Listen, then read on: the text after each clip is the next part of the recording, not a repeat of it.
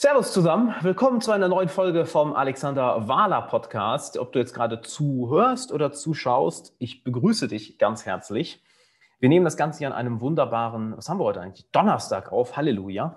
Und ich habe heute einen sehr coolen Gast. Gut, wir haben, wir haben eigentlich, eigentlich, nur coole Gäste, oder? Aber der heutige Gast ist sehr, sehr cool. Wir haben uns letzte Woche für, ich glaube, knapp eine Stunde unterhalten, äh, ein bisschen kennengelernt, weil ich seinen Podcast vor einiger Zeit entdeckt hatte und ich dachte mir, ja, wir beiden sollten uns mal unterhalten. Denn heute habe ich Jens Voigt zu Gast. Und Jens ist nicht nur Lehrer, nein, er hat auch seine eigene Lernakademie. Und lass mich dir mal ein bisschen was von, von ihm erzählen. Er ist selber seit 1984 im Schuldienst aktiv und hat 2006 seine eigene Akademie für Lernmethoden gegründet. Das heißt, du wirst dort einiges über Lernmethoden erfahren, wie du gehirngerecht lernst, dass du dein Potenzial mehr verwirklichen kannst. Und äh, hat jetzt mehr als 36 Jahre pädagogische Erfahrung.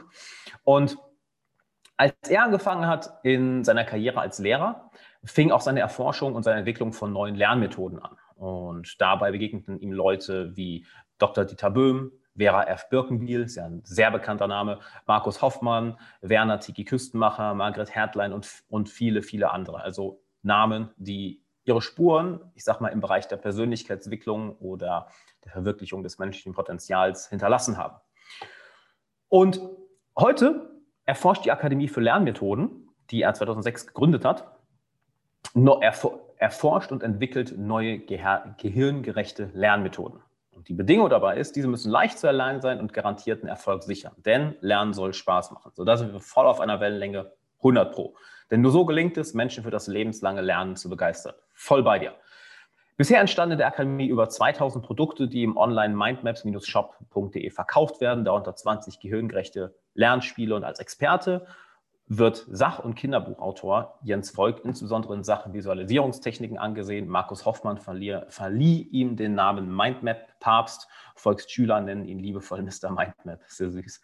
Und in bundesweiten Seminaren, Online-Kursen, Lerntraining und in der Ausbildung zum Schülercoach oder zum Learn-to-Learn-Trainer werden vor allem die in der Akademie entwickelten Lernmethoden vermittelt. Sei es Visualisierungstechniken, Gedächtnistechniken, Lern- und Studiersysteme oder diverse Lernspiele, die immer beide Gehirnhälften aktivieren. Und da sind wir bei einem super wichtigen Thema, denn du hörst hier zu, schaust hier zu, um dich zu entwickeln. Und was ist ein großer Teil davon?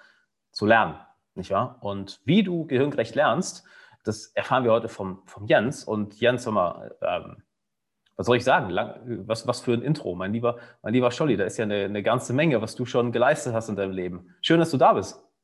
Ja, ich freue mich auch, lieber Alexander. Ja, war eine ganze Menge, oder? Wir haben Übrigens, muss, musst du sagen, da steht zwar Voigt, aber ich bin natürlich Jens Vogt. Das I wird gar nicht mitgesprochen. Äh, warum auch immer. Ich denke mal, meine Vorfahren werden damals einfach viel zu viel Geld gehabt haben, um dann noch ein zusätzliches I zu besorgen und dann, ja, aber trotzdem wurde es Lina. Also Vogt ist ja der von der Bootvogt oder Landvogt. Naja, kann man sich das ganz gut merken. Genau. Guck mal, wir sind, das, wir sind im Intro und ich habe es schon verkackt. Geil. Sehr geil. Das wusste ich nicht. Wir haben, wir haben uns ja sofort geduzt. Ja, ja, das ja. Wir, wusste, ich, wusste, ich, wusste ich gar nicht, mein Lieber. Ähm, also auch nochmal alle Zuhörer und Zuhörerinnen. Jens Vogt, ja, das ist mein Fehler. Das I war einfach eine gute finanzielle Anlage. Und äh, ja, Halleluja.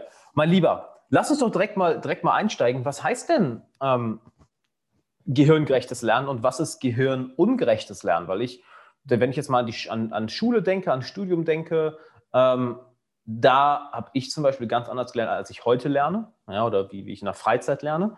Ähm, ist das eine Sache, die mich selber super interessiert. Also was heißt es, gehirngerecht zu lernen, dass das Wissen nicht nur ankommt, sondern auch drin bleibt und wir es gerne machen und gut darauf zugreifen können? Was heißt das?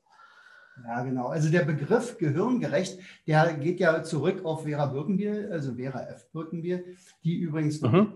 meine, meine Lehrerin war, also wo ich mit ihr tatsächlich Geil. Jahrelang da in, in, ihrer, in, ihrem Wohnzimmer immer mal wieder auftauchte, in einer Pilot. Das war schon ziemlich cool. Und die hatte gesagt, Leute, so wie wir lernen, funktioniert es ja eigentlich gar nicht richtig. Deswegen funktioniert vieles in der Schule nicht. Und das in der Schule wird häufig gehirnungerechtes Lernen äh, betrieben. Ähm, dieses berühmte Pauken, nicht? Also, also Achtung, wir haben jetzt mal was zum Auswendiglernen, so wie es vor 100 Jahren gewesen ist und sagt, und jetzt müsst ihr das so lange wiederholen, bis ihr es endlich drauf habt. In der Regel wird heute nicht mehr so oft wiederholt, aber dann wird es noch schneller vergessen als früher. Also Oma weiß immer noch ihre Gedichte, aber ähm, die hat ja damals, auch wenn sie nämlich einen Fehler gemacht hat, wahrscheinlich was auf ihre Finger gekriegt. Die mussten dann die Hände vorhalten und dann gab es was mit dem Rohrstock. Und das ist ja Gott sei Dank alles vorbei. Aber in der Schule ist die, ja, im Prinzip das Vorgehen, wie man lernt, naja, sagen wir mal, nicht viel besser geworden. Also man sagt, pass mal auf, hier ist der Stoff und jetzt lerne einfach. Da wird nicht gesagt, ich zeige dir mal, wie man es lernt. Und gehirngerecht lernen. Hm. Ja, sicherlich. Also gehirngerecht lernen, also die alte, ja, das alte Bild, dazu könnte man sagen, linke, rechte Gehirnhälfte. Es ist ein bisschen diffiziler geworden. Man weiß mittlerweile, dass wir im, im, Großhirn, also in den beiden Gehirnhälften, ganz viele Zentren haben, die miteinander mhm. kommunizieren. Und äh, also das okay. alte Modell kann man aber vielleicht besser verstehen. Erstmal sagt, also die linke Gehirnhälfte, da sind viele Zentren dabei, die die Logik betreffen, die Buchstaben betreffen, Wörter betreffen. Ja. Äh, oder oder ähm, Zahlen und, und Mathematik und so. Und die rechte Gehirnhälfte, da sind mehr Zentren, die, ähm, na sagen wir mal, Farben registrieren, die krumme Linien registrieren. Die geraden Linien sind auf der linken, krumme Linien, also so gebogene zum Beispiel, auf der rechten Bilder vor allen Dingen, äh, Videos zum Beispiel. Da, da haben wir ganz viel auf der, eher auf der rechten Gehirnhälfte. Das heißt aber nicht nur, aber dominant auf diesen beiden Gehirnhälften. Und, und wenn man jetzt so unseren Unterricht anguckt. Und ich darf das ja sagen, weil ich ja Lehrer bin. Ich kenne ja auch meine Kollegen, die eventuell der eine oder andere vielleicht nicht so aufgeschlossen ist für neue Erkenntnisse. Da wird ganz, ganz viel für die linke Gehirnhälfte gemacht. Also da sagt hier, guck, mhm. äh, Lehrstoff, ihr habt ein Arbeitsblatt oder ihr habt da euer Lehrbuch, lest euch das durch, einen riesen Text ohne Bilder oder weiß ich was, manchmal sogar Und die meisten lernen dann ja auch im Erwachsenenalter, wenn sie lernen, genauso weiter, wie es ihnen beigebracht wurde. Absolut. Also das heißt also, hm? da ändert sich ja nichts. Wie, wie soll es denn passieren? Nicht? Außer jemand äh, steht auf und sagt, stopp, das kann es hier nicht sein. Das war ja im Prinzip das, was ich. Die zweite Sache, was auch gehirngerecht ist, ist so viel Sinne wie möglich ansprechen. Nicht? Also es gibt ja auch diese Auffassung, äh, also es gibt ja die entsprechenden Lerntypen äh, tatsächlich ist es aber so, dass der visuelle Lernen, also das visuelle Lernen für alle gilt. Also der, der visuelle Sinn ist immer der mächtigste von allen. Und wenn ich jetzt noch ein akustischer, oh, okay. dann kann ich visuell sowieso gut lernen. Und dann nehme ich halt noch ein bisschen Rhythmus dazu oder weiß ich, Musik ein bisschen und so. Oder ich muss es mir vorsprechen, dann kann ich das besser lernen. Oder ein anderer, der ist so ein haptischer Typ, der sagt, okay, also ich muss irgendwie motorisch unterwegs sein, ich muss äh, mhm. zu dem Visuellen äh, experimentieren. Ich muss das, ich, wenn ich jetzt zum Beispiel so ein Glas Wasser habe hier viel vor mir und ich sage jetzt, wir müssen mit Bruchrechnungen arbeiten, na, dann brauche ich ein paar Gläser Wasser und dann kann ich das umschippen und sagen, okay, das ist jetzt die Hälfte, das ist ein Viertel, das ist ein Drittel und jetzt verstehe ich das erst. Also so ist es. Und je mehr ich davon ah, einsetze, cool. je mehr interessante Lerntechniken ich einsetze, wirklich Techniken, äh, umso gehirngerechter ist es dann auch. Und dann ist es übrigens auch schwer, äh, ganz leicht das Lernen. Also wir kennen ja immer noch die Auffassung, oh, Lernen ist schwer. Ich kriege das nicht rein. Mhm. Äh, ja.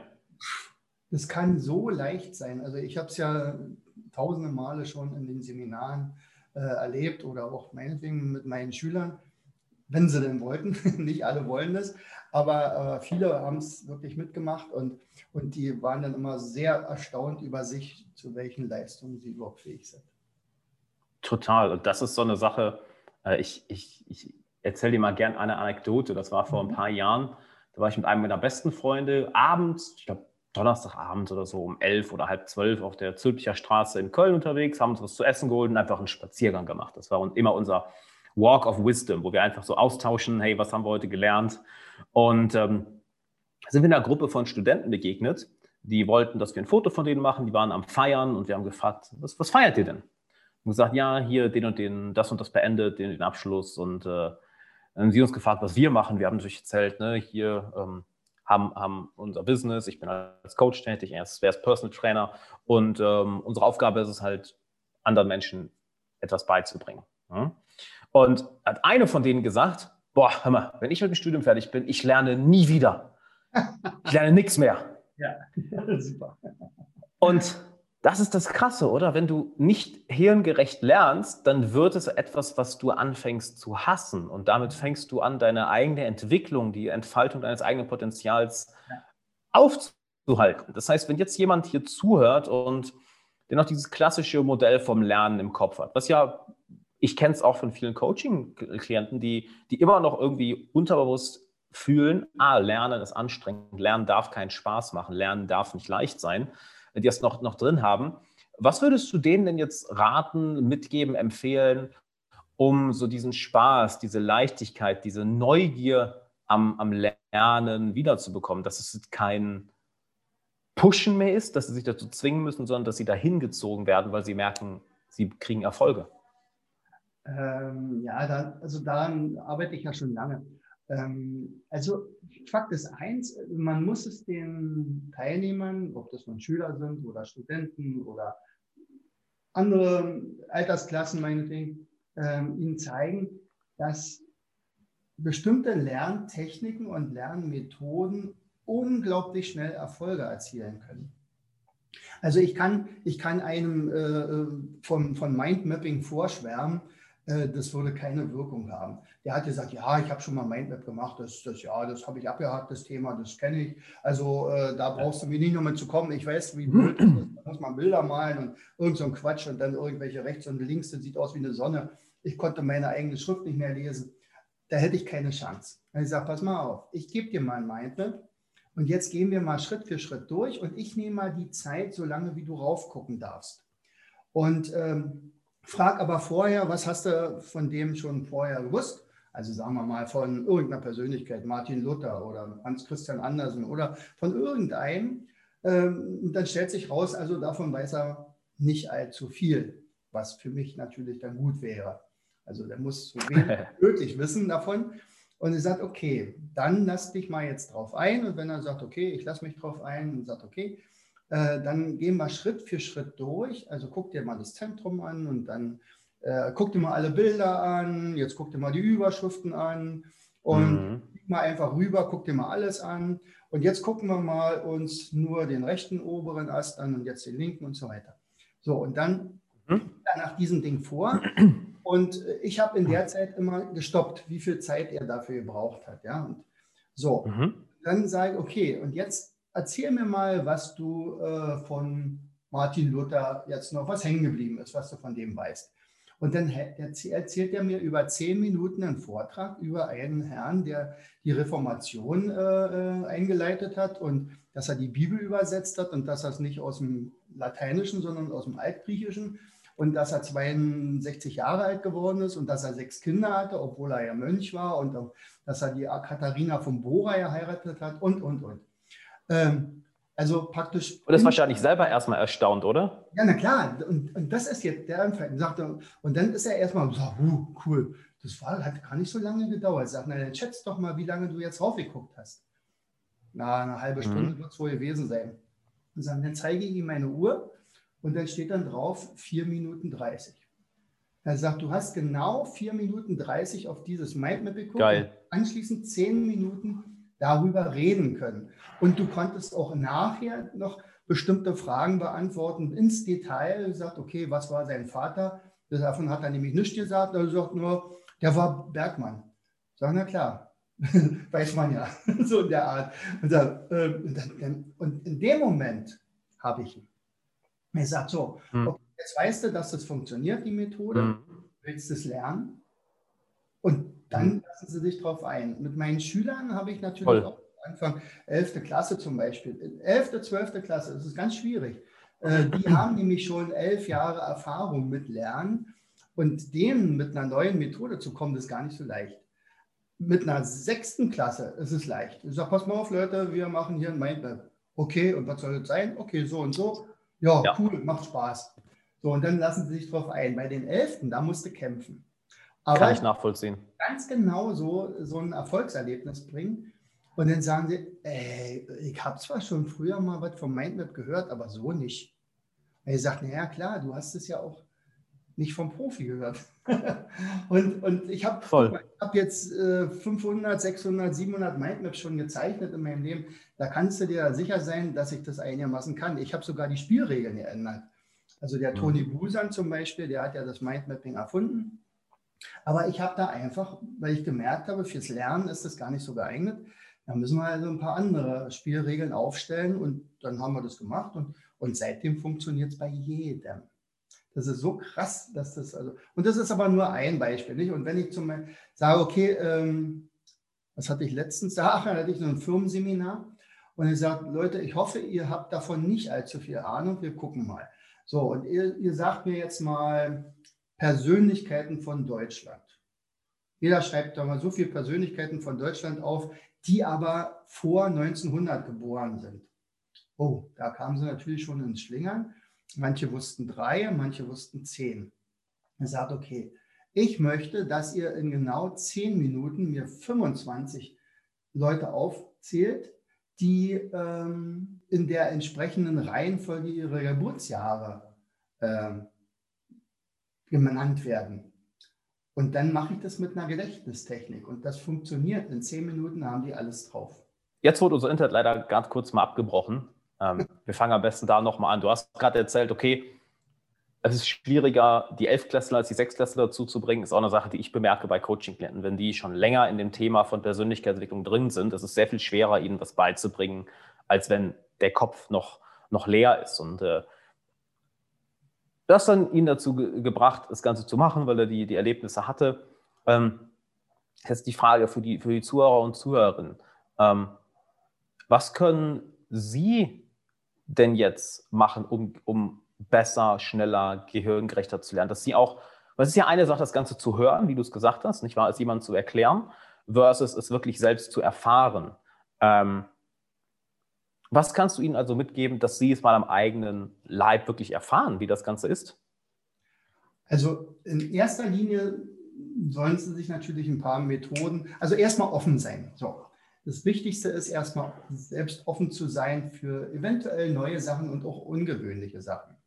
Ja, und ähm, ungewöhnlich insofern, wenn ich also nie gewöhnt bin, mal mit einer Gedächtnistechnik zum Beispiel zu arbeiten, dann denkt man, äh, was dann mit meinem Gegenüber los, hat er irgendwas genommen? Äh, jetzt kommt er mit irgendwelchen skurrilen Geschichten oder, oder Bildern und, und sagt, äh, geht's noch? Was hat denn das mit Lernen zu tun? Er sagt, in dem Moment kann hm. man wirklich sagen, lasst euch einfach drauf ein und wartet das Ergebnis ab. Nicht? Also ich, ich weiß nicht, ob das jetzt noch in deinem Brand war, aber zum Beispiel hatte ich letztens mit einer, mit einer Firma, er sagt hier, wir lernen jetzt einfach mal äh, 25 Persönlichkeiten in Deutschland, die aber vor 1900 geboren sind.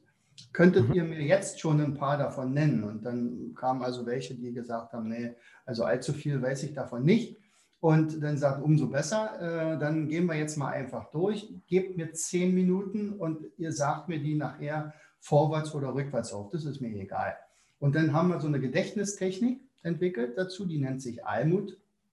Ist ganz leicht zu lernen, ähm, weil das sind so Kärtchen, die von A bis Z sortiert sind. Das war nämlich tatsächlich mal die Idee, ähm, also eine, eine, Gedächtnistechnik überhaupt in die Schule zu bringen. Ich sagte aber, keiner hat so richtig funktioniert. Also die funktionierten vor Ort natürlich ganz schnell. Da kann man ja ganz viele äh, nehmen. Angefangen haben das die alten Griechen und dann ist das ein bisschen verfeinert worden. Aber die Schüler haben es nicht gemacht, langfristig jedenfalls nicht. Ich sage, ich muss denen irgendwas in die Hand geben, was denen echt Spaß macht. Und, und äh, dann muss man natürlich ein cooles Beispiel haben, äh, mit denen das einfach mal machen und dann, ja, und dann wird einfach angehängt. Und äh, tatsächlich das Ergebnis war dann, also innerhalb von zehn Minuten konnten sie mir alle, alle 25 nennen. Also von mhm. Hildegard von Bingen über Dürer und Luther und Friedrich den Großen bis hin zu äh, Konrad Adenauer. Ähm, das waren also 25 sortiert nach dem Geburtsjahr. Und er sagt, okay, dann nennt mir mal jetzt fünf Kompon oder vier Komponisten, die wir jetzt da hatten. Und dann wurde ganz klar, ne, ist ja klar, Bach, Beethoven, Mozart und Wagner. Und sagt, wisst ihr auch noch, Maler, Nadüre haben wir gehabt. Okay. Und irgendein Heilkundler, na, das war hier zum Beispiel Robert Koch und dann war das ähm, Sebastian Kneip, Hildegard von Bingen. Und die haben die mir ganz, ganz gezielt aufgesagt. Und das war, es hat allen Spaß gemacht und wir haben eigentlich die ganze Zeit über nur gelacht, weil dann so ganz mhm. komische Bilder da ankommen. Nicht? Also man verbindet dann mit Eselsbrücken äh, solche mhm. Sachen. Und diese Eselsbrücken an sich sind schon wieder eine neue Qualität des Denkens. Also eine Eselsbrücke per se existiert ja nicht, sondern nur in meinem Kopf. Und das heißt, ich muss mir das ausdenken. Und je mehr ich solche Sachen trainiere, desto kreativer werde ich natürlich auch. Das natürlich, heißt, klar. Die eine Sache ist natürlich, ich habe eine Lernmethode, damit kann ich mir alles merken, auch ein Gedicht und, und einen Vortrag und, und weiß ich nicht, alles, was ich mir merken kann. Aber gleichzeitig lerne ich auch lösungsorientiert zu denken und, und, und kreativ zu sein und, und mal gucken, ein bisschen über den Tellerrand hinaus gucken und so. Das, das ist eine coole Sache. Mhm. Also die eine Sache ist zum Beispiel wirklich, sich einfach mal mit auf solche Methoden einzulassen. Das ist die mhm. Grundvoraussetzung. Die zweite Sache ist, wirklich sich jemanden suchen, der einem dabei helfen kann. Der sagt, der Einstieg ist ja meistens immer ein kleines bisschen komplizierter vielleicht oder ungewöhnlicher. Ähm, aber wir haben zum Beispiel auch eine ganze Menge Online-Kurse entwickelt, sodass man das also ganz leicht machen kann. Oder wir haben auch viele, viele Videos gedreht, die kostenlos bei YouTube zu sehen sind und so, wie das also hm. im Einzelnen funktioniert. Aber schau, hm? schau mal, ähm, weil keiner meiner Zuhörer oder ein geringer Teil meiner Zuhörer ist noch in der Schule. Das sind ja alles Leute, äh, die im Berufsleben sind, die selbstständig sind, die vielleicht Studenten sind. Ähm, wenn jetzt jemand eine neue Sprache lernen möchte, eine neue Fähigkeit für die Karriere, ein mhm. neues Hobby, Klavier spielen, Gitarre spielen, eine Sportart, ja, ähm, das, das beinhaltet, das ist ja alles Lernen. Und das meine ich eben, viele haben noch dieses alte Modell im Kopf. Ähm, ich gebe mal ein Beispiel, als ich, ich zum ersten Mal angefangen habe, Russisch zu lernen, bin ich auch ans Sprachenlernen rangegangen, wie ich es in der Schule gelernt habe. Bin lustigerweise dann irgendwann auf Vera Birkenbiel getroffen, mhm. ähm, angehört, was, was sie empfiehlt und auf einmal kann ich die Sprache verstehen. Deshalb, was kann jetzt jemand für seine Karriere, für seinen Beruf, für seine persönliche Entwicklung ähm, daraus mitnehmen, um zum Beispiel Bücher besser zu, zu behalten, Videokurse besser zu behalten, ähm, auf Seminaren oder Workshops mehr mitzunehmen? Was würdest du den Leuten dabei empfehlen? Also, das sind ja gleich mehrere Sachen. Also, ähm, mhm. dadurch, dass wir ja noch eine ganze Menge in diese Richtung, in dieser Richtung unterwegs sind.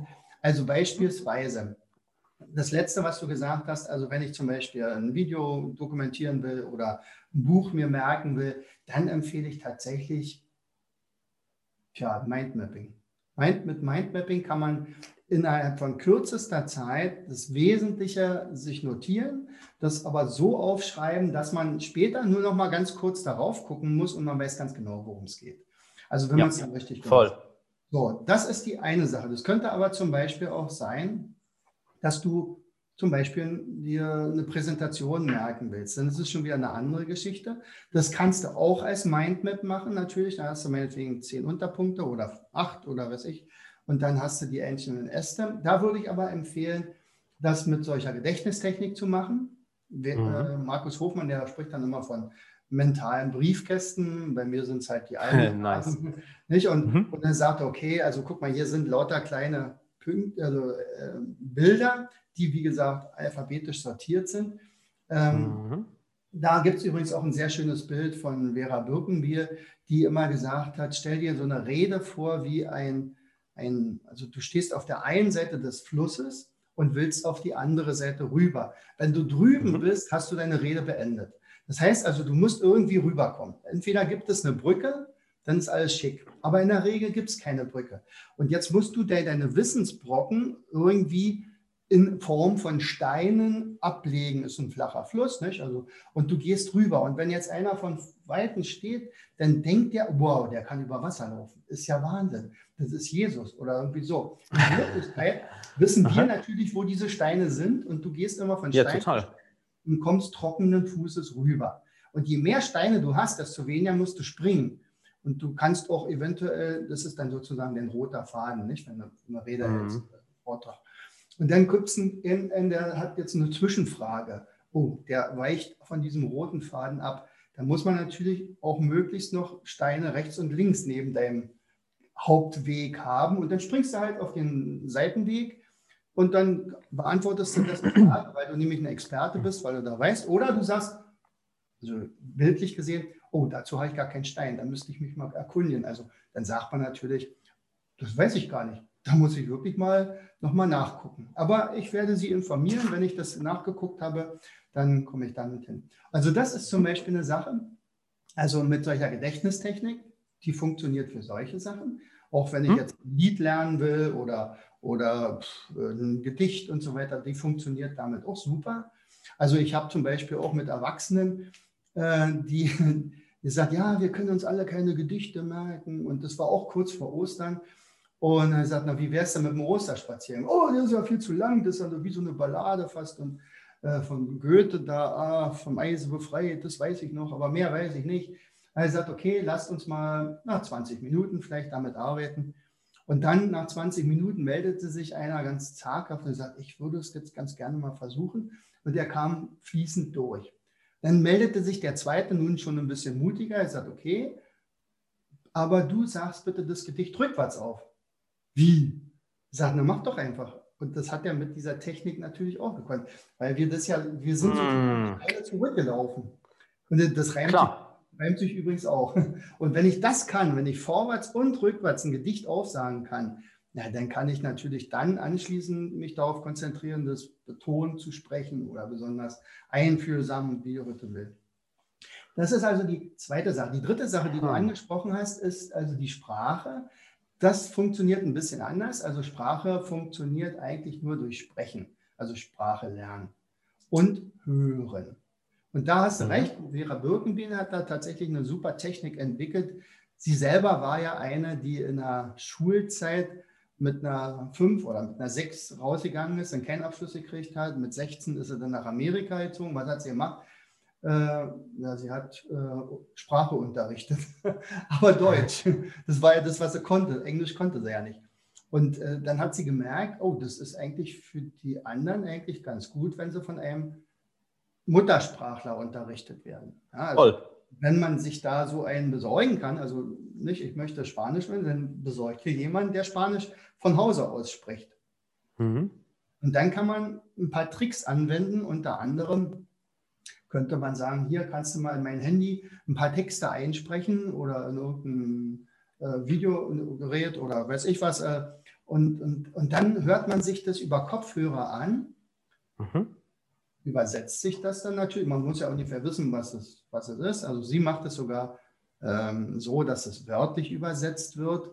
Und dann, wenn du weißt, also was jetzt da geredet wird, dann macht man es immer leiser und nochmal nochmal. Und das hört man sich dann 20.000 Mal an, also so viel natürlich nicht, aber, aber meinetwegen einen Tag lang oder zwei oder drei Tage, mhm. so leise, dass wir es eigentlich nicht mehr hören.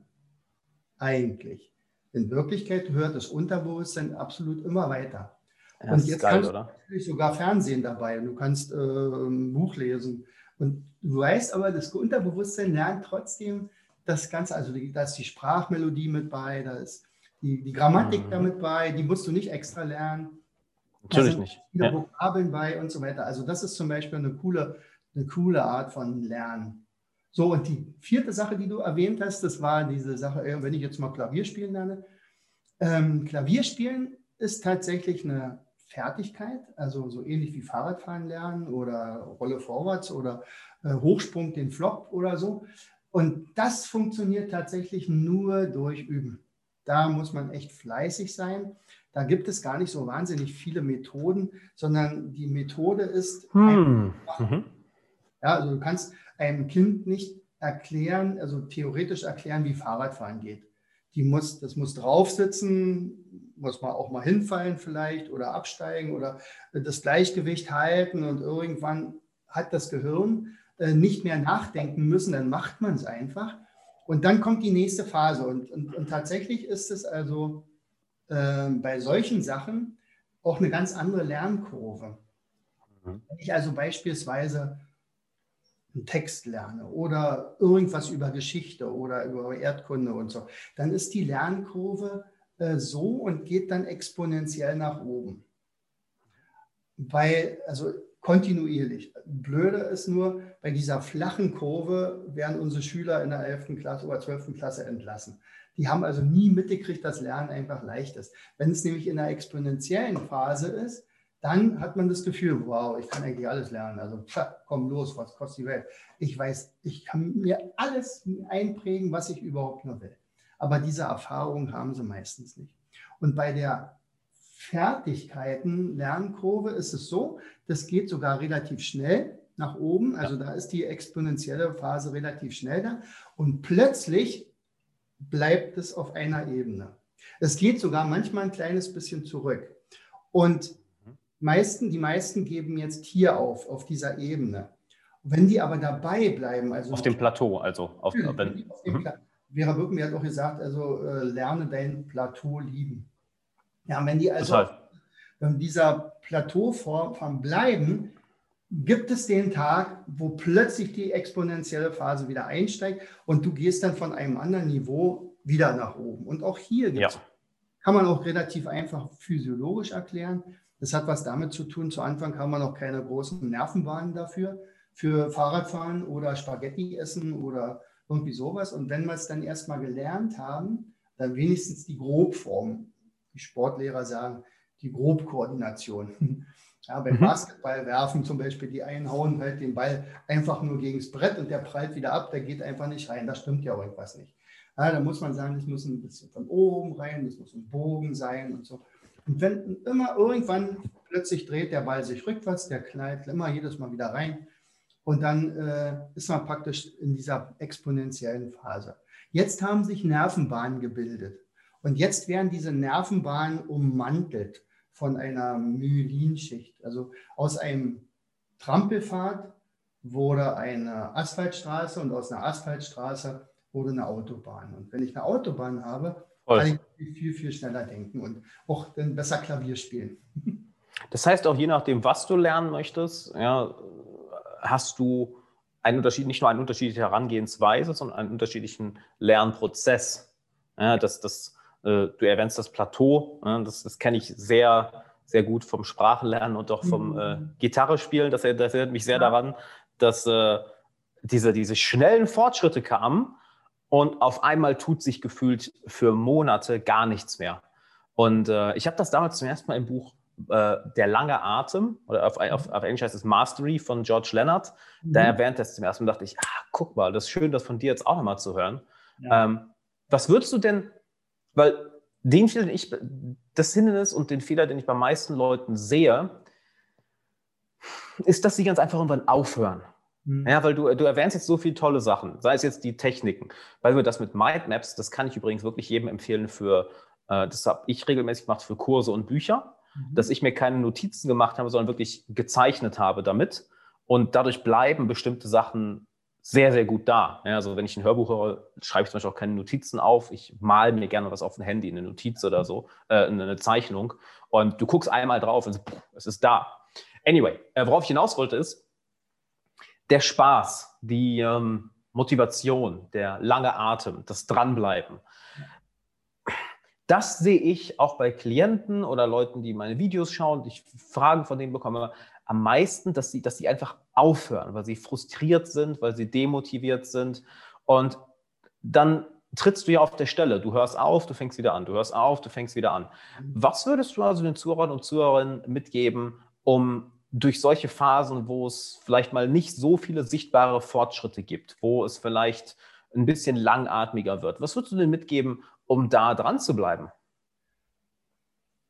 Du kannst tatsächlich äh, ihnen erstmal diese Kurven zeigen.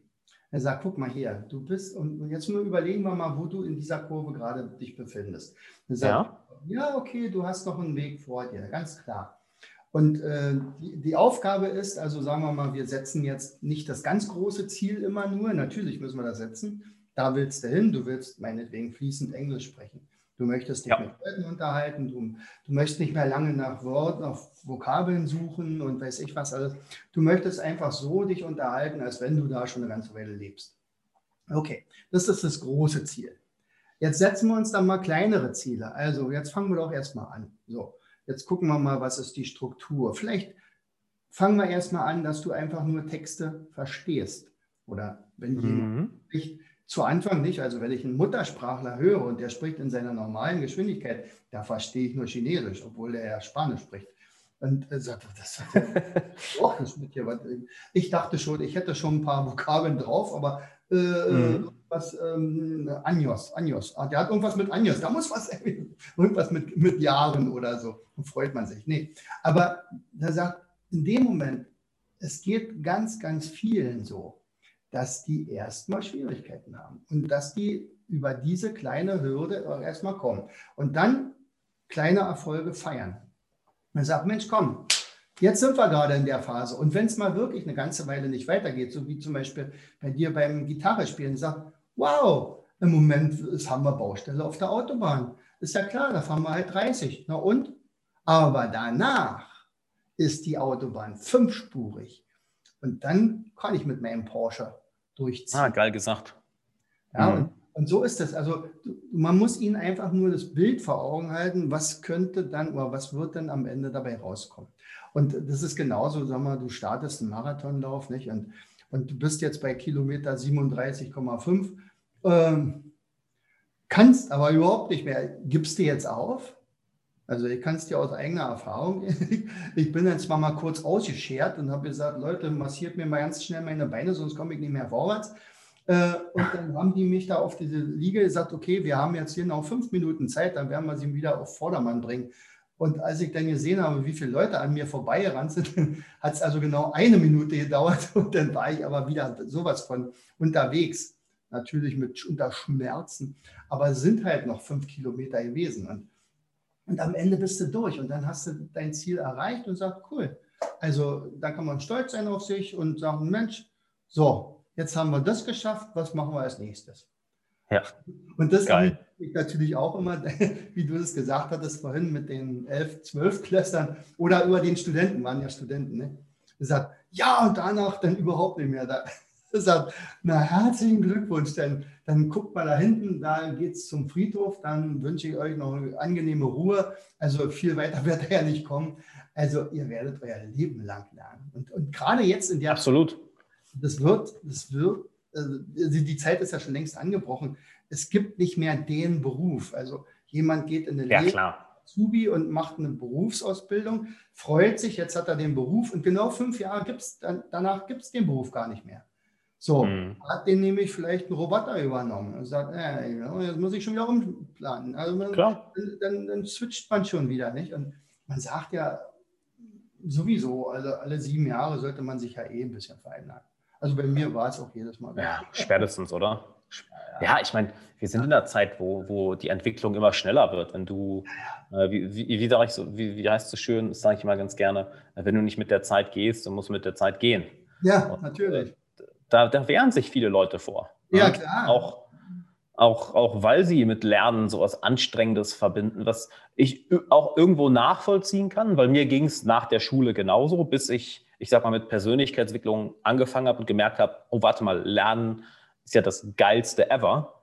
Und ähm, ja, wie, wie ich würde mal gern deine Meinung dazu wissen. Ich weiß nicht, wie viel du darüber reden darfst oder darüber redest, weil du bist ja auch noch als Lehrer tätig. Ja, ähm, kann alles sagen. Wie, alles klar, okay, geil. Wie stehst, du, wie, wie stehst du zum Schulsystem? Weil ich stehe dem Ganzen nicht nur kritisch, sondern wirklich äh, kopfschüttelnd gegenüber.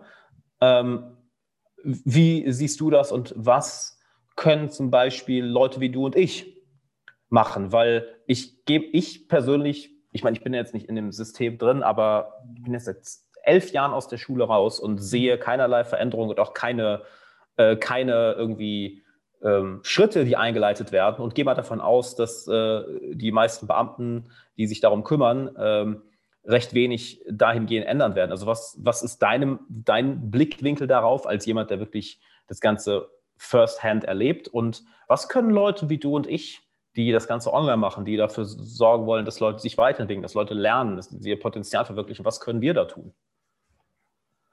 Also, das ist natürlich eine Diskussion, die wir jetzt auch machen können. Also, äh, da kann ich natürlich vom, vom Leder ziehen. Aber Also, was nicht funktioniert, ich glaube, das ist sowas von offensichtlich im Moment gerade sowieso. Also, Corona hat nur noch mal die Lupe draufgelegt, wie schlimm es ist. Total. Also, äh, dass jetzt im Prinzip alle mehr oder weniger am Limit sind und das betrifft alle. Also, die Kinder haben nicht gelernt, wie man lernen kann, selbstständig lernen könnte. Die Eltern sind natürlich vollkommen überfordert, weil die Kinder im Prinzip ja, irgendwie zu Hause geschult werden sollen. Die Eltern sind aber keine gelernten Lehrer. Na, woher auch? Natürlich. Die gehen jetzt zurück, was, was da will und, und, und, und viele Sachen. Und, ähm, aber dieses Problem, es existiert ja schon viel, viel länger. Und du hast ganz recht. Also es hat sich im Schulsystem in den letzten Jahren immer nur über Reformchen irgendwas geändert, wo einer sagt, ja, lass uns doch mal das probieren und jetzt machen wir mal das. Das kam immer von oben, nie von unten. Ähm, mhm. Und ähm, da gibt es dann aber auch noch viele Mechanismen, die sowas von starr sind, dass es dass ich tatsächlich, ich hatte wirklich mal vor, gesagt, ich verändere das Schulsystem. Also ich mache jetzt hier also, also ein Modellding und dann am besten noch, ich gründe eine Schule. Und dann habe ich gemerkt, also ich würde. Total geil. Ja, aber wir machen es ja auf andere Art und Weise. Also ich habe schon was im Petto, natürlich. Äh, aber wir müssen es auf andere Art und Weise machen. Also was zum Beispiel wirklich bescheuert ist, ist dieses föderative System. Jedes Bundesland hat seinen eigenen Kultusminister und der kann machen, was er will. Es gibt zwar eine Kultusministerkonferenz, aber im Prinzip macht jedes Bundesland seins. Demzufolge haben ja. wir in Bayern ein komplett anderes Bildungssystem als in Schleswig-Holstein und in Brandenburg und so weiter. Und dann gibt es plötzlich wieder einen neuen Lehrplan in Brandenburg. Da schütteln dann die Saarländer den, äh, den Kopf drüber und sagen, Gottes Willen, wie kann man denn sowas machen? Und, und so weiter. Das ist die erste Sache. Zweite Sache ist, die Lehrer sind zwar verpflichtet, die sind ja Beamte in der, in der Regel, also viele sind Beamte, ähm, zu Fortbildung. So, äh, da man den Lehrern aber nicht eigenständiges Denken zutraut, gibt es, also jedenfalls in Brandenburg, äh, die sogenannte schulinterne Fortbildung. Das heißt also, okay. die Schule muss mindestens zehn Veranstaltungen planen, wo möglichst alle dabei sind. Und äh, die einen haben manchmal ein bisschen Mitspracherecht, aber die anderen auch nicht. Und äh, dann, dann findet das halt statt und dann sagt er, okay, hätte mich jetzt nicht interessiert, aber dann habe ich schon mal meine Fortbildung weg. Ja. Das heißt auch, es wird auch über Sie, über Ihren Kopf hinaus entschieden, wo und wie Sie sich weiterzubilden haben. Ganz häufig. Ganz häufig ist das ah, okay. Äh, und, und so weiter. Es gibt ja nur, es gibt natürlich engagierte Lehrer und es gibt auch wirklich ganz tolle Lehrer. Oh ja. Ich will überhaupt Klar. nicht äh, den, den, über sie richten und so. Nicht? Also meine Frau zum Beispiel ist eine der besten Lehrerinnen, die man sich vorstellen kann. Die ist sowas von Mega. Und, so weiter.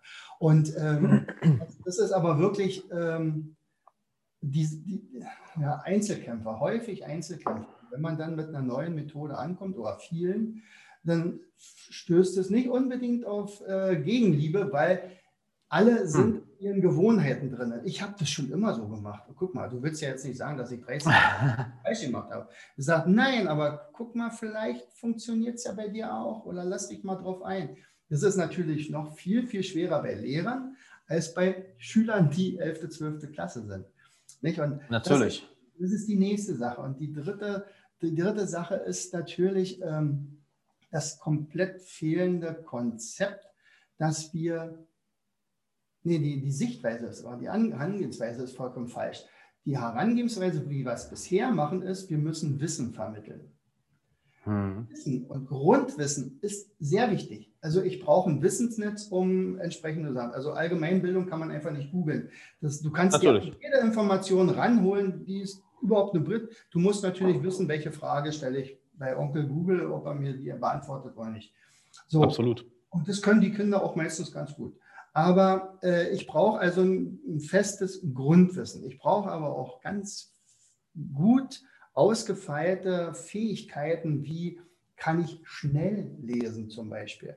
Wie kann ich Wissen in Bilder verwandeln, sodass ich also einem anderen, der das nicht kennt, relativ leicht erklären kann. Also meinem zehnjährigen Bruder meinetwegen. So, wenn der mich fragt, äh, wie kann ich ähm, einen super Vortrag machen mit freiem Reden? Nicht? Also, äh, das ist doch schrecklich, wenn jemand irgendwas noch abliest oder so. Oh Gottes Willen, das ist ja eine, äh, Vergewaltigung der Zuhörer. Also du musst einfach frei sprechen können. So, und du musst natürlich das Wichtigste äh, äh, rauslesen. Du musst gut rechnen können und alles sowas. Und diese Sachen, darauf wird gar nicht so viel Wert gelegt. In Wirklichkeit, also ich zum Beispiel als Lehrer, gebildet in der DDR. Wir hatten aus meiner Sicht eine bessere Ausbildung, als die heute ist. Und das war vor 40 Jahren. Äh, ähm, überlegen. Wir hatten, ja, natürlich. Also das hat sich da nichts, fast nichts geändert. Also im Groben. Ja, sicherlich gibt es ein paar Beispiele äh, in Unis, wo das besser läuft. Ich weiß von Greifswald zum Beispiel, da gibt es auch einen Doktor, der, der das ziemlich cool macht. Aber das ist eine Ausnahmeerscheinung. Und, und wir sind super gut ausgebildet worden in Erdkunde. Also ich war Erdkundelehrer und Sportlehrer, bin es ja noch. Äh, und ähm, aber wie man Erdkunde vermittelt, das wurde nicht mitgeteilt. Also das macht man denn so, hm. wie es sein, sein Lehrer damals gemacht hat. Voll. Also, und der, wie hat es der gemacht? Der hat es gemacht, wie sein Lehrer das gemacht hat. Also, wenn du rückrechnest, kannst du sagen, die meisten Lehrer unterrichten fast immer noch wie vor 100 Jahren. Und, und das in einer Wissens- und Informationsgesellschaft, das ist katastrophal. Absolut. So die Lösung. Aber du hast gefragt nach einer Lösung. Ja, was können wir machen? Also ich zum Beispiel. Ähm, genau, ich würde die Frage nochmal er erweitern. Was können Leute wie du und ich machen, die wirklich dabei ja. sind, Menschen etwas beizubringen?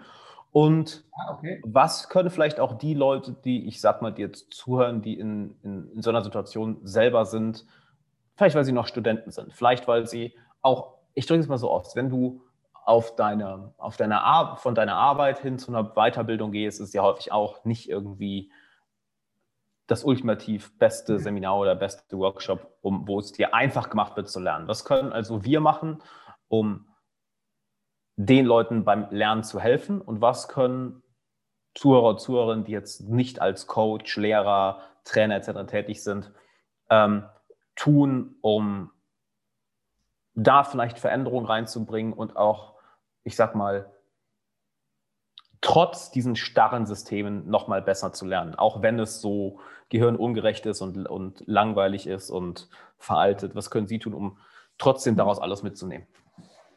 Na, dann würde ich sagen, erstmal beantworte ich mal die zweite Frage. Und zwar, also was können alle machen, mehr oder weniger? Also mhm. tatsächlich einfach mal ein kleines Brainstorming machen, welche Methoden, mit welchen Methoden haben Sie dann früher gelernt. Das heißt ja auch nicht, dass jetzt mhm. alles falsch war und dass alles total chaotisch, sondern war, sondern äh, bestimmte Methoden, weil viele sind ja durchgekommen durch die Schule, nicht? Und, und jetzt kann man mal sagen, was hat davon besonders gut funktioniert und das schreibt einfach mal auf, dass einem das so ein bisschen bewusst ist. Und dann schreibt man sich als zweites auf, wo hat es nicht funktioniert? Und warum mhm. hat plötzlich Lernen für mich keinen Stellenwert mehr? Wo bin ich abgedriftet? Wo, wo bin ich ausgestiegen? Und dann könnte man sagen, okay, jetzt muss ich natürlich gucken, wo finde ich was? Nicht so, wie ich es im Prinzip gemacht habe als Lehrer. Ich habe damals, nachdem ich zwei Jahre Lehrer war, habe ich gemerkt, komisch, Schüler merken sich ja gar nicht alles, was ich ihnen sage. Da war ich ja vollkommen frustriert. Deshalb gibt es denn sowas. Die machen coolen Unterricht hier und die merken sich das nicht. Die schreiben trotzdem 3, 4 und 5. Geht doch gar nicht. Und dann habe ich mal irgendwann mal geschnallt, mein lieber Freund, das liegt an dir. Du hast ja keine Methodik. Du hast, also, na klar, du hast es ja so gemacht wie dein alter Lehrer. Und offensichtlich gab es ja auch in meiner Klasse damals, als ich noch zur Schule gegangen bin, welche, die haben ganz gut gelernt, das war ich, das, mir ist es so zugefallen, aber dann gab es auch ganz viele, die es halt nicht konnten und tatsächlich nur sitzen geblieben sind. Also irgendwo fehlt da was. So, und dann wenn man sich dessen bewusst ist und sagt, okay, hier sind meine Lücken, und dann guckt man ganz gezielt. Also vielleicht gucken Sie bei mir vorbei im, im, auf der Internetseite und vielleicht finden Sie ja da schon was. Nicht? Also das, wir haben es ja dann wahrscheinlich auch verlinkt mit Shownotes und so. Ähm, oder wir, man sucht sich coole Bücher raus. Also Lernen, Lernen generell. Im Internet gibt es sehr, sehr viele. Also auch alleine wirklich auf meiner Internetseite habe ich so viel Vorschläge die wirklich kostenlos sind. Da muss man jetzt nicht irgendwie immer. Geld für bezahlen. Ich möchte ja, dass das Lernen wirklich eine coole Sache wird. So, die zweite Voll. Sache, die zweite Sache, was, was die, also die erste Frage von dir in dem Fall, Aha. was können wir beide machen? Also ich kann ja erstmal sagen, was ich gemacht habe. Also als erstes habe ich natürlich äh, angefangen, äh, mir coole Lernmethoden zu sammeln. Also ich habe mhm. Bücher besorgt, ich bin dann zu den entsprechenden Leuten gefahren oder äh, habe Seminare besucht. Ich glaube, ich habe auch ganz viel Geld in, in, in Fortbildung gesteckt, bis zu 50.000, glaube ich, irgendwann mal. So und, ähm, und dann kommt man aber irgendwann mal in so eine Phase, sagt, hm, Mensch, also die Methode könnte man eigentlich besser machen. Und dann habe ich plötzlich eine Gedächtnistechnik entwickelt. Und dann habe ich das nächste entwickelt. Dann habe ich das Mindmapping von Toni Busan äh, ein bisschen umformiert und sagt, Mensch, guck mal, wenn wir es wirklich fürs Lernen machen, dann dürfen wir nicht mehr als acht Äste, dann müssen die Äste etwas waagerecht bleiben, dann müssen immer Bilder rein und ein paar kleine Sachen mit reingenommen. Und so entstand eins zum anderen. Und dann war ich so weit und sagte, okay, jetzt gehe ich mal an die Studenten und jetzt entwickle ich für die ein Studiersystem. Das heißt also, selbst wenn die Studenten in der Schulzeit gar nicht gut lernen konnten, muss ich sie ja trotzdem in die Lage versetzen können äh, mit einem System. Und das gab es damals noch gar nicht. Also das, wie gehst du rein in so ein Studium? Na, ich, ich kriege den Stoff und, und werde erschlagen von gigantischen Büchern und weiß ich was. Und das soll ich alles in meinen Kopf kriegen. Also was mache ich? Ich helfe mir gerade so bis zur nächsten Prüfung kotzt dann alles aus und dann ist es weg und ja, Bulimie lernen. So, und genau das will ich ja nicht. Also ich, es ist selbst, also es ist Eigennutz, was ich da mache. Ich möchte nämlich von einem Arzt ja. behandelt werden, der immer noch weiß, was er damals studiert hat und nicht muss, dass meine Nase tropft. Voll. Nasetropfen, Nasetropfen hatten wir damals mal, wollen wir mal sehen, was waren das da? Ach, ich werde mal ein Buch gucken und am Ende sagt er mir, Sie haben Schnupfen. Ja, supi. Und wie, was mache ich jetzt dagegen? Oh, da muss ich schon wieder ein Buch. Das ist übertrieben natürlich. Aber, aber das, ist, das ist mein Ansatz, dass er sagt, Mensch, ihr müsst das so lernen, dass er das einmal lernt und dann drin mhm. So, und aus mhm. dieser Sache sind dann so viele Dinge entstanden. Er sagt, ich glaube, jetzt bin ich soweit, ich bilde einfach Trainer aus. So, und jetzt bilde ich Learn-to-Learn-Trainer aus. Ähm, mhm. Und, und meine, meine Vision ist einfach, so eine Armee von Learn-to-Learn-Trainern zu installieren, die dann mindestens 1000 Leute betrifft erstmal und die gehen dann in die Schulen. Und jetzt stell dir Folgendes vor. Die haben das ganze methodische Wissen. Mhm. Super drauf. Die können auch übrigens selbstständig alles lernen, was sie überhaupt wollen. Egal welches Unterrichtsfach, wenn sie zum Beispiel in die Schulen gehen oder in die Berufsschulen oder in die Unis und so weiter. Und sie können allen das Lernen wieder attraktiv gestalten. So. Ja. Und jetzt, was passiert jetzt mit den Lehrern, die da sind, die stur sind und sagen, oh, das interessiert mich nicht? Das wird nämlich ein Problem werden, wenn die, ein, die einen Schüler sagen, Mensch, bei dem kriege ich richtig gut mit und bei dem muss ich immer noch pauken. Und dann sagen, okay, mhm. dann gibt es nämlich die nächste Phase, das ist, diese Phase hatten wir dann Gott sei Dank durch Corona, da hatte ich nämlich Zeit, und ich sage, wisst ihr was? Wir bilden auch noch Schülercoaches aus. Das heißt also, wir bilden die Superlerner in den Schulen aus, also als Schüler, die dann in der Lage sogar sind, ihren Mitschülern das Lernen beizubringen. Mhm. Und die, die dritte Sache, die wir jetzt entwickelt haben, ist im Prinzip das, wovon ich vorhin geredet hatte, mit dem Studiersystem, dass man also als, als Medizinstudent alles sich merken kann. Und das haben wir jetzt auch fertig gekriegt für, für Schüler. Das heißt also, wenn einer sagt, ich möchte alles, was ich mal in der Schule gelernt habe, behalten, kann er das mit dem NAS for Kids, heißt das. Also das ist dann mhm. praktisch dieses System, wo man, sagen wir mal, alles, was man über Bio wissen wollte, behält und alles, was man über Chemie und über Deutsch und über Erdkunde und Geschichte und so weiter. Das wäre doch ein Traum. Ja. Und dann Geil. Mhm. dann können wir. Hoffen. Hoffen, hoffentlich. also, ja, das, das Lernen wieder, ich sag mal, schmackhafter machen. Ja.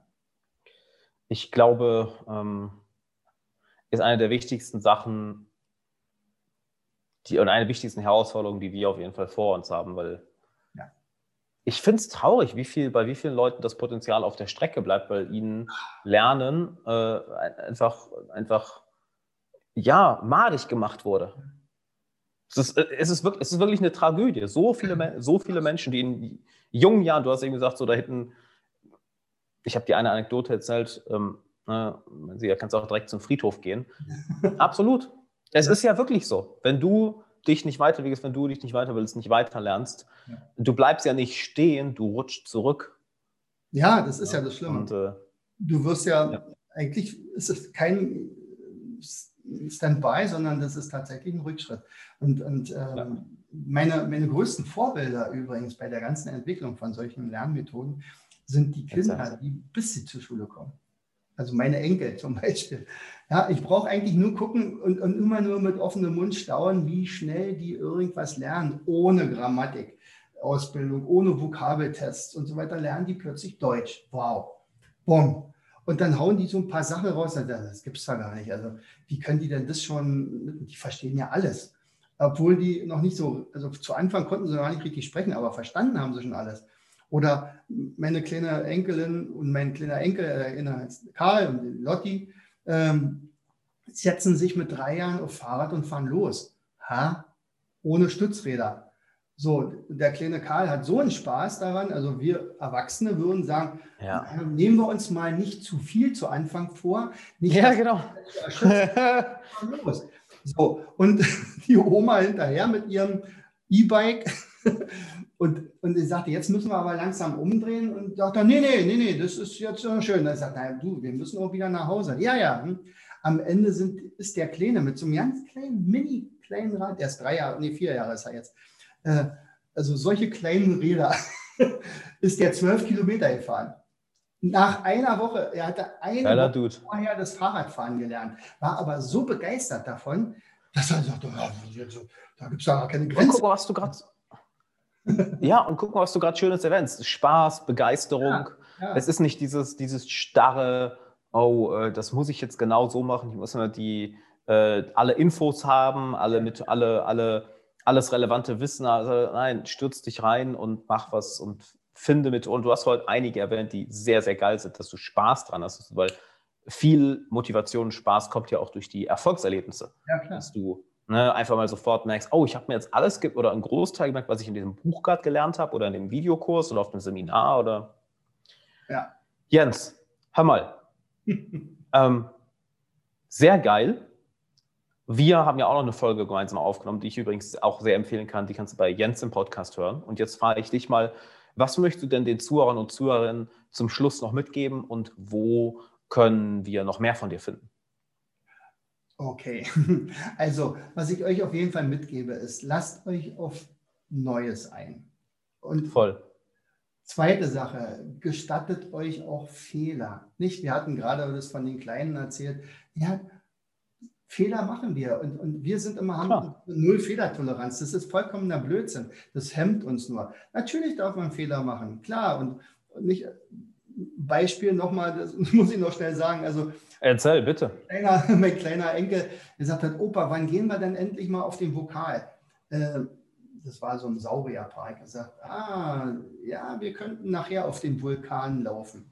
Ja, ja, gut. Okay. Also, Opa, gehen wir jetzt auf den Vokal? Nee, auf den Vulkan gehen wir nachher. Siehst ja, der raucht ja noch gar nicht so richtig. Und irgendwann beim dritten Mal sagt er, Opa, was, ist denn nun mit dem Vulkan? Und dann leuchteten plötzlich die Augen. War das schlimm? Habe ich ihm mit einem roten Stift daneben geschrieben, du hast jetzt schon zweimal den Fehler gesagt, du hast immer Vokal gesagt. Das ist ja vollkommen falsch. Das macht man natürlich nicht mit kleinen Kindern, aber in der Schule macht man das. Oder wir selber sind so erzogen worden und wir gestatten uns auch keine Fehler. Voll. Und das ist, so wichtig, dass man natürlich sich ausprobiert. Selbst wenn man sich selbstständig macht, na mein Gott, manchmal macht man den größten Mist, weil man es einfach nicht gelernt hat in der Schule. Nicht? Das ist übrigens auch voll Thema. Was unternehmerisches Denken in der Schule, das gehört da rein. Absolut. Ich würde da sowieso einige andere Fächer reinnehmen, Verantwortung. Oh ja. Also viele, viele Sachen, die wirklich sagen, Alltag. Manchmal gibt es tatsächlich, also es gibt tatsächlich Schulen, die haben ein Fach, das heißt Alltag. Naja, ähm, da geht es dann zum Beispiel um Steuerrecht und sowas. Alles, alles was man wirklich über später. For real? Okay, krass. Ganz, ganz toll. Ja, ja. Naja, und ja, also wow. ich kann mhm. einfach nur äh, äh, empfehlen, habt Spaß am Lernen und, und lesen mhm. ist cool. Sucht euch tolle Bücher und macht euch Notizen, aber bitte als Mindmap natürlich. Und ja, und meinetwegen besucht uns auch gerne äh, bei der Akademie für Lernmethoden. Also wir haben da unseren Shop zum Beispiel, der heißt mindmaps-shop.de. Äh, nehmt ein bisschen Zeit mit dabei, denn wir haben da, ich glaube, 2000 Produkte drin äh, und, und, davon ganz, ganz viele Mindmaps. Also ganz viele Themen. Also wenn du mal was über Martin Luther lernen willst, dann holst du dir das Mindmap über Luther. Oder wenn du was über das Rotkirchen lernen willst, dann nimmst du Rotkäppchen oder äh, weißt du, über den 30-jährigen Krieg, alles, alle, wir haben viele, viele Themen schon aufgearbeitet. Und wir sind jeden, also wir haben ja so, so ein Mindmap-Abo, das heißt also, fünf Mindmaps pro Monat muss ich zeichnen. Und mittlerweile habe ich aber auch ganz viele Externe, die ihre Mindmaps in unseren Shop mit reinstellen, weil ich ganz cool bin. Mhm. Ja. Naja, und äh, ja, und, und, und spielt, spielt, macht, viele Gesellschaftsspiele. Bitte kein Computer, ja sicherlich, auch mal ab und an mal ein Computerspiel, aber, aber äh, lasst euch auf Spiele ein. Denn dieses spielende Lernen, und das, egal, ob es ein Memory-Spiel ist oder, äh, ja, wir haben ja auch einige entwickelt, äh, das trainiert in jedem Fall euer Gehirn. Und das ist cool. Ja. Geil. Bin ich voll bei dir. Spiel, ich weiß, von wem war das Zitat nochmal? Nur im Spiel ist der Mensch wirklich er selbst. Ja. Von wem war das denn nochmal? Ich habe vergessen. Kann, kann ja vielleicht irgendjemand in die Kommentare schreiben oder mir bei Instagram schreiben. Ich weiß es gerade echt nicht mehr.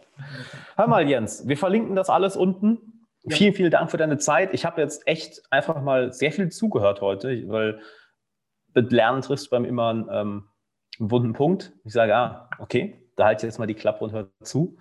Vielen Dank, mein Lieber. Hat sehr viel Spaß gemacht. Vielen Dank an alle, die zugehört haben, dass du jetzt bis hier dabei warst und uns deine Aufmerksamkeit, deine Zeit geschenkt hast. Das wissen wir sehr zu schätzen. Also vielen, vielen Dank. Ähm, schau bei Jens vorbei. Wenn du es noch nicht gemacht hast, dann abonniere auf jeden Fall den Podcast, abonniere den YouTube-Kanal und ähm, dann würde ich sagen, wir hören uns beim nächsten Mal. Und Jens, vielen Dank, dass du da warst. Sehr gerne. Danke dir. Vielen Dank auch für die Einladung. gerne. Ciao. Ciao.